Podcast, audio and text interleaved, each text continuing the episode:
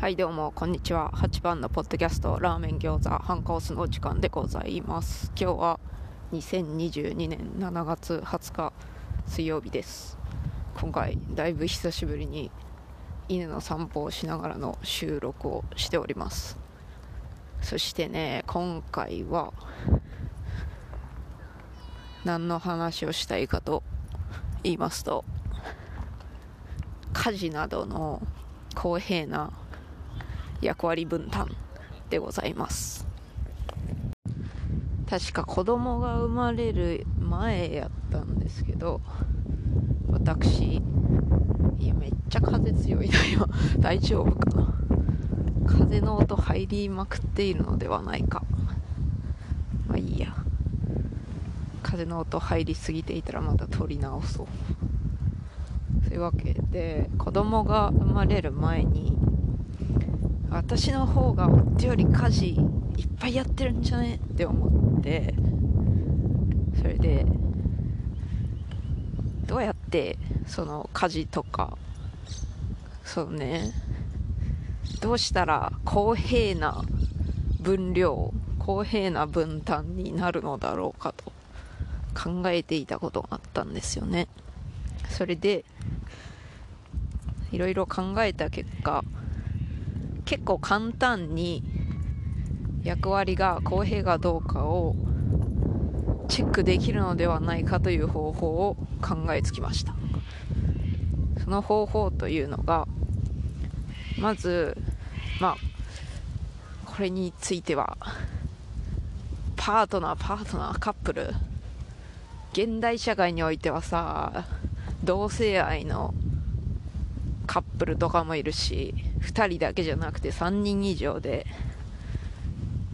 その恋愛的な関係を形成する人たちもおりますが家庭として語りやすいから今回は夫と妻みたいなノリでいきますけどそういうその同性愛とかそういうのもあるのも認知しておりますのでそういうとこを突っ込むのはやめていただきたい。そういうわけで例えば夫と妻というカップルであれば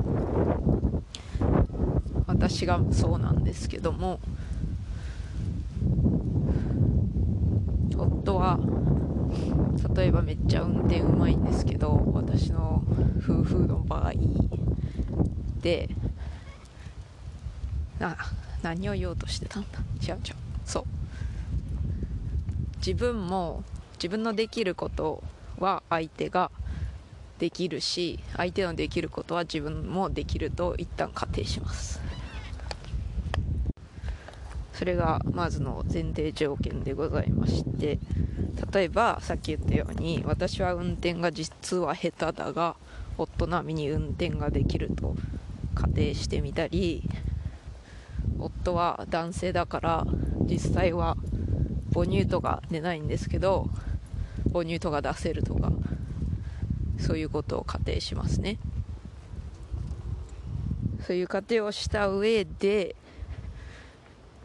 自分は夫まあ自分の場合は夫ね。相手の立場になってみたいかどうか。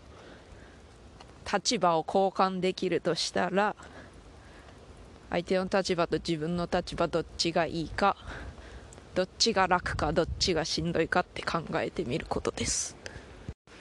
それで一番それをそういう仮定をして考えた上で一番理想的なパターンはどっちの立場でも大して変わんないんじゃないってお互いが思っている状態。それが多分公平な分担になっているから良いと思われます。自分の立場でも夫の立場でも大体いい感じのレベルの役割配分になっていそうです。それで次にありそうなパターンが一方が他のもうもう一方をしんどいと思っている。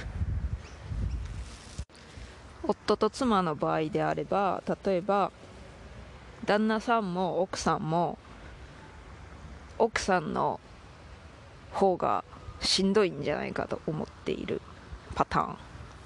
もしくは旦那さんも奥さんもあれ旦那さんの方がしんどいんじゃないって思ってる。一方がしんどそうだなって両方が思っている場合。その場合はどうすればいいかと言いますとその役割分担を見直してしんどい方の負担を減らして楽だなと思っているし思われている方の負担を増やさなくてはいけないですね。そして先ほど述べた理想的なパターンに近づけていくっていうのがいいですね。そして次にありがちなパターンは一方が一方がっていうかお互いに相手の方が楽そうだなって思っているパターン。つまり奥さんがあ旦那さんの方が楽そうって思ってて旦那さんも旦那さんでいやいや妻の方が楽だよとか思ってる状態。お互いに相手の方楽でしょ？私の方しんどいって思ってる状態。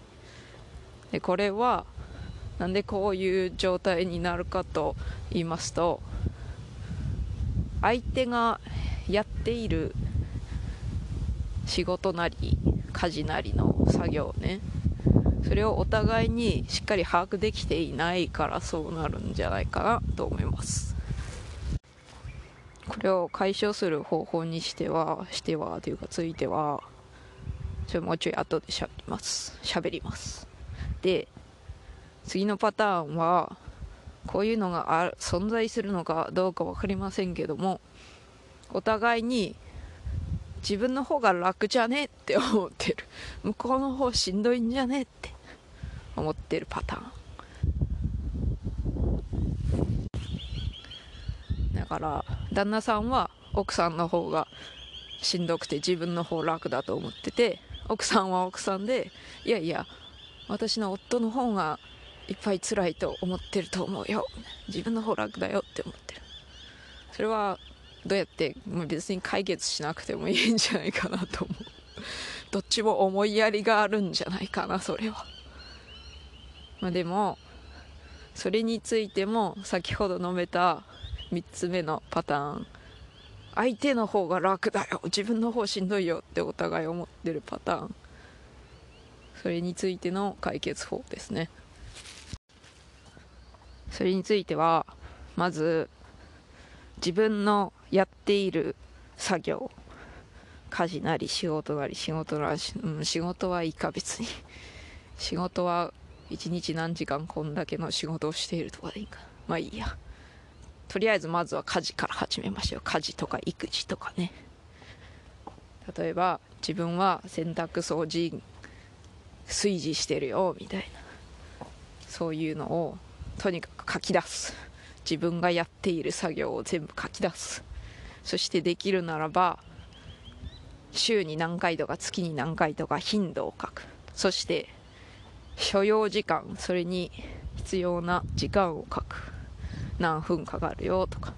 あとできたらこの作業自分にはしんどさレベル10段階中何とかそういうのも書いてほしい。そしてそれを終えてできたら相手例えば奥さんであれば旦那さんのやっている作業自分が旦那さんがこういうことをやっていると思うっていうのをだだっと全部書いてみてほしい。そして奥さんも旦那さんもそれをやってでお互いに見比べてほしい。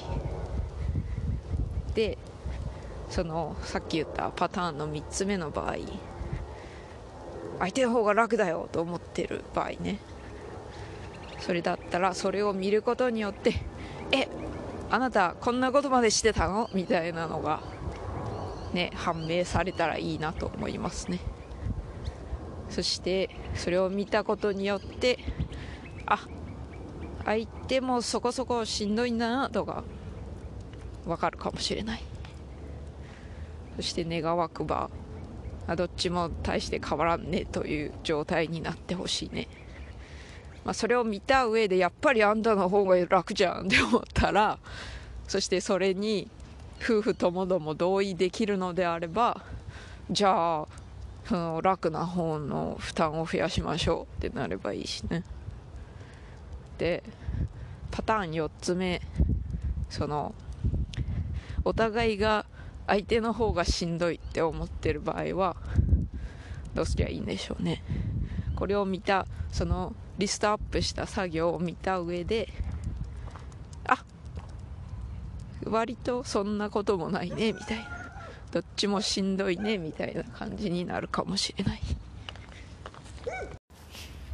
それでやはりさ家事とか育児の作業においてはむずいんですよね。客観的に見るのがむずいからな。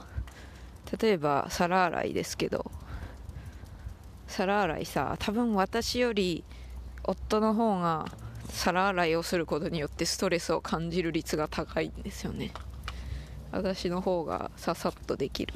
だから同じ作業をやっていてもしんどさレベルが違ったりするんですよね。だからさっきできればしんどさレベルも書いといてほしいって言ったんですけど。だから役割分担する際に適材適所的にその自分の得意分野をなるべくやるようにするみたいなのも重要だと思われますね。それでそういう解決法を言うたんですけどじゃあお前はそれやったんかいって言ってやってないんですよね 私は。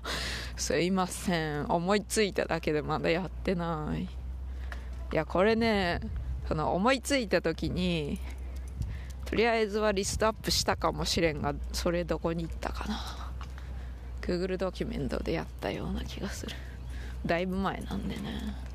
でその後割とまあトントンなんじゃないっていうか割と公平なんじゃないっていうレベルまで行ったんですけど多分。でも子供が生まれてからまたねいろいろと育児的な作業とかタスクとかも入ってくるんで。で今私産休に産休中なのでね。そして途中まで有給の産休やったんですけど。途中から無給の産休なので私家にお金を入れていないからさ。その分家事もやりますみたいな感じなんだけど。まあね。自分でこれ試してみてなんかいい結果につながったらまた報告します。前散々言うておいて自分にやってないんかいっていう感じなんですけど本当もうそれに関してはすみません。というわけで今回は公平な家事の家事など育児など家庭内の作業の役割分担という話でございました。それでは最後まで聞いてくださりありがとうございました。さようなら。